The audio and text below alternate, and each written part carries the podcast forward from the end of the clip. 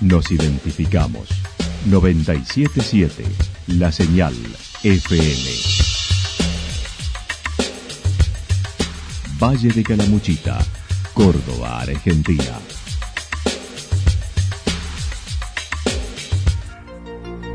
El más completo resumen de las noticias de la región, encontralos todos los días a las 12 y 30, a las 16 y a las 22 horas. Panorama de noticias.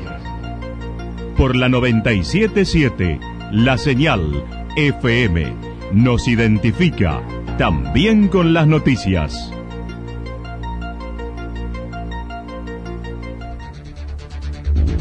Municipalidad de Villa del Lique.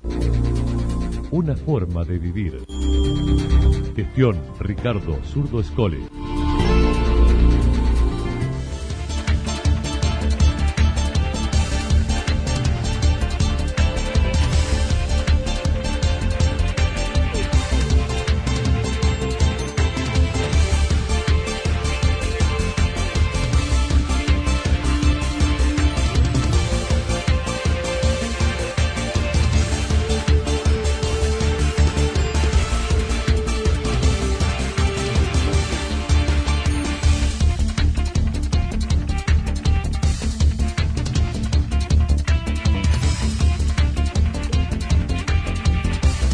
A esta hora hacemos un repaso por la información regional a través de los títulos. Ciberestafas en Calamuchita. Museo virtual con el único argentino que viajó en el Titanic. El secretario de Energía se reunió con el nuevo directorio de Nucleoeléctrica Argentina.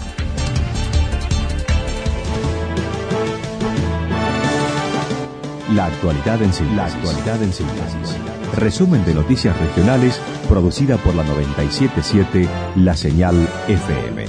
Nos identifica junto a la información.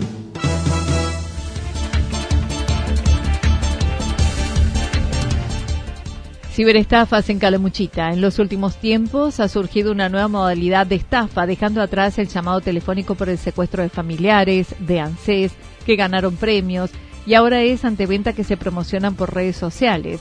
El jefe de zona a cargo de la zona 2 de Calamuchita comentó. Ha, comenzado ahora una nueva modalidad eh, de este tipo de estafa.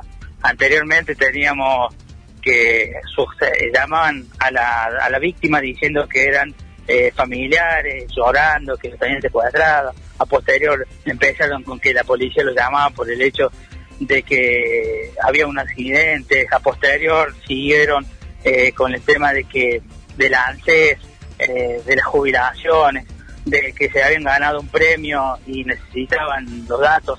Bueno, y hoy actualmente este, se dedican, eh, el modo operandi es contactarse con las personas que ponen en venta por las redes sociales algún tipo de, de algún bien, ¿no es cierto? Algún mueble, algún vehículo, alguna moto y donde le piden que le, eh, el número CDU para hacerle la transferencia y después con engaños empiezan a inducir a que le den el número de token, el número de, de clave de la tarjeta y demás, y que cuando la persona se, ya se da cuenta ya es tarde.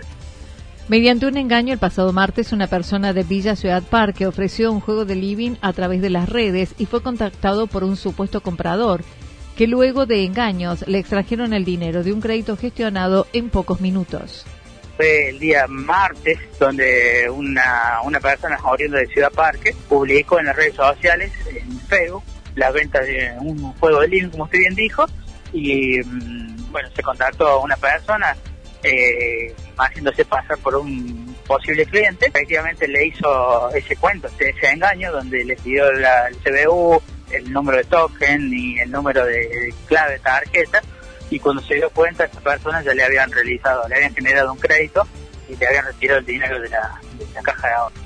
El comisario Domingo Beltrán explicó la necesidad de no brindar detalles más allá de un CBU siempre y cuando sea imprescindible, verificando la persona que lo contacta sea real. Cuando uno publica eh, la, la, venta de algún, de algún bien, es asegurarse realmente que la persona con quien está contactándose sea una persona real. Ese por un lado. Y otra cosa, nunca brindar datos personales de número de tarjeta, eh, número de, claves, este, que lo más lógico que se puede hacer entre una transferencia así puede ser el número el número de CBU, pero más de ahí ya ningún otro tipo de, información, ni número de documento, ni dirección, ningún otro tipo de, de, datos personales. Y ante la duda, primero con, el corte y se consulta el banco. El banco jamás le pide datos telefónicamente sobre datos personales, claves personales, eh, número de, tarjeta, eh, eso, eso es eh, de cajón. El banco jamás pide eso, esos datos por vía telefónica. Entonces, cuando le, si a alguna persona le empiezan a pedir esos datos, ya tenga por sentado que es un hecho de, de. Por otro lado, mencionó, en este fin de semana se llevará a cabo estos operativos de saturación como vienen realizando para controles en diversas localidades y también para evitar la realización de fiestas clandestinas. Lo que se está implementando hoy, como se hace todos los fines de semana, es eh, el operativo saturación en diferentes localidades a fin de este, evitar eh, hechos delictivos tanto en las zonas comerciales, en las zonas de cabaña, en las zonas de río y este algo fundamental también para desactivar todas aquellas fiestas clandestinas que se generan los fines de semana. Este, es un operativo que se instala desde la eh, unidad regional departamental de Calamuchita, desde la Dirección de Operaciones, donde este, se, se, distribuye eh, distintas, distinto personal eh, a, fin de realizar estos tipos de, de operativos.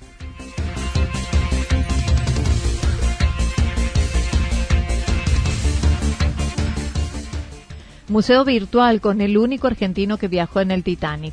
Edgar Andrew fue el único argentino que murió en el hundimiento del Titanic en 1912. Sus familiares contaron que viajó allí accidentalmente en la familia de Marianne Dick de Villa Ciudad Parque lo sabían desde chiquitos porque se trataba de su tía abuelo y siempre hacían referencia a ello. Viajó eh, accidentalmente, no por no por decisión de él en el Titanic, solamente 17 años y lamentablemente no sobrevivió al naufragio. Nosotros lo sabíamos de chiquitos, eh, mi hermano mayor y yo eh, nos reuníamos con mi abuela, hermana de él, y la abuela nos contaba la historia de, sus hermanos, que eran, muchos, fueron ocho, eh, y entre ellos nos contaba la historia del hermanito que, que habían perdido este, en el hundimiento del Titanic. Eh, nosotros lo sabíamos, pero como toda historia familiar, porque yo siempre digo, Anita, que todos nosotros tenemos una historia familiar para contar.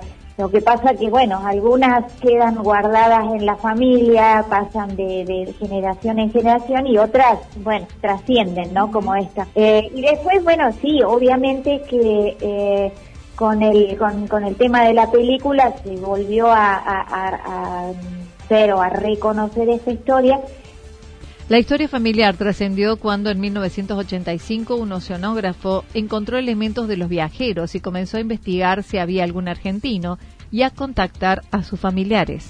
Se trascendió esta historia en el año 1985 cuando el, el oceanógrafo perdón, eh, Robert Ballard encuentra el Titanic y saca muchas fotos. Ahí, bueno, empieza a través del periodismo a buscar, investigar y demás, y bueno, y ahí en, la lista de pasajeros encuentran un tal Edgar Andrew, 17 años argentino. Entonces ahí es donde empiezan los medios a, a comunicarse, encuentran a los descendientes, que éramos nosotros en este caso, y entrevistan en primer lugar a un tío eh, que sería de la próxima generación, que en la actualidad tiene 100 años y está espectacular, y después posteriormente también a mi hermano que entre tanto ya estaba eh, empezando a escribir un libro eh, que toma después el nombre de Una valija del Titanic, que es otra etapa también. En 1911, con apenas 16 años y en contra de su voluntad, Edgar fue enviado a Inglaterra para conocer a sus familiares, mejorar su idioma inglés y principalmente continuar su proceso formativo, siguiendo la tradición familiar. Él quería quedarse en el campo y en Río Cuarto. No tenía intenciones de ingresar a la Armada ni de estudiar en el Colegio Nacional de Córdoba. Por eso, para la madre, ya que Samuel, eh, su papá, había fallecido, El viaje era una oportunidad para que su hijo se afianzara y definiera un proyecto de vida. El pasado 15 de abril, al conmemorarse un nuevo aniversario del hundimiento, presentaron el museo virtual que recupera su historia a partir de la creación por inquietud de una profesora de inglés y de un periodista del diario Puntual, Nicolás Chedam y la profesora Analia Gozarino, impulsores del proyecto digital. La familia Andrew vivió en la estancia El Durazno, cerca de Río Cuarto, no, el Durazno no está, eh, cerca de Río Cuarto, que es ahora la Escuela Agrotécnica San Ambrosio. Una, una docente de profesora de inglés de la escuela eh, conjuntamente con un periodista del diario Puntal que también estaba investigando en el tema, eh, deciden eh, emplazar deciden crear un museo virtual y bueno, obviamente que se contactan con nosotros para que les demos eh, más información, fotos, si bien hoy todo se puede sacar por internet, pero bueno, había fotos fotos familiares que obviamente que las, las tenemos nosotros, ¿no? Entonces, bueno, ellos, ella, esta chica armó la, la página virtual y entre medio, entre medio hubo un contacto por un um, YouTube con, eh, por un lado, los alumnos de, de, la Escuela San Ambrosio, más otra escuela más, que también, donde también trabaja esta docente, y el norteamericano que encontró la valija, David Concanon, con el cual seguimos teniendo contacto. En dicha inauguración asistieron Juan y María Elena Echaide y Marian, Dick, familiares del único argentino, e invitó a recorrer digitalmente la muestra con testimonios y documentación encontrada, además en una valija de pertenencia de su tío. El secretario de Energía se reunió con el nuevo directorio de Nucleoeléctrica Argentina. El nuevo directorio de Nucleoeléctrica mantuvo una reunión de trabajo con el secretario de Energía de la Nación, Darío Martínez, ayer, el subsecretario de Energía Eléctrica, Federico Basualdo, y el director de Control de Gestión del Ministerio del Interior, Gastón Jerónimo Leidet. Los flamantes autoridades asumieron el lunes último y de esta manera el directorio quedó integrado por el presidente José Luis Antúnez, el vicepresidente Jorge Sidesik y los directores Isidro Bayar, Alejandro Esteves y Gabriel Barceló. Nucleoeléctrica Argentina es una sociedad anónima cuyo capital social accionario está conformado por el Ministerio de Economía en un 79%, la Comisión Nacional de Energía Atómica en un 20% y por emprendimientos energéticos binacionales en un 1%.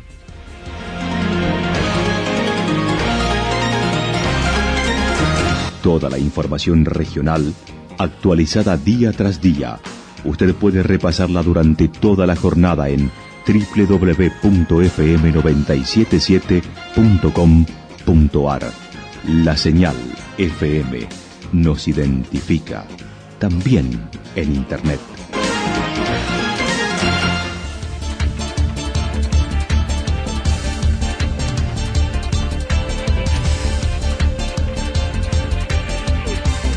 El pronóstico indica para las próximas horas eh, tormentas, chaparrones, temperaturas máximas que estarán entre 19 y 21 grados para la región, el viento soplando al sector sureste entre 7 y 12 kilómetros en la hora.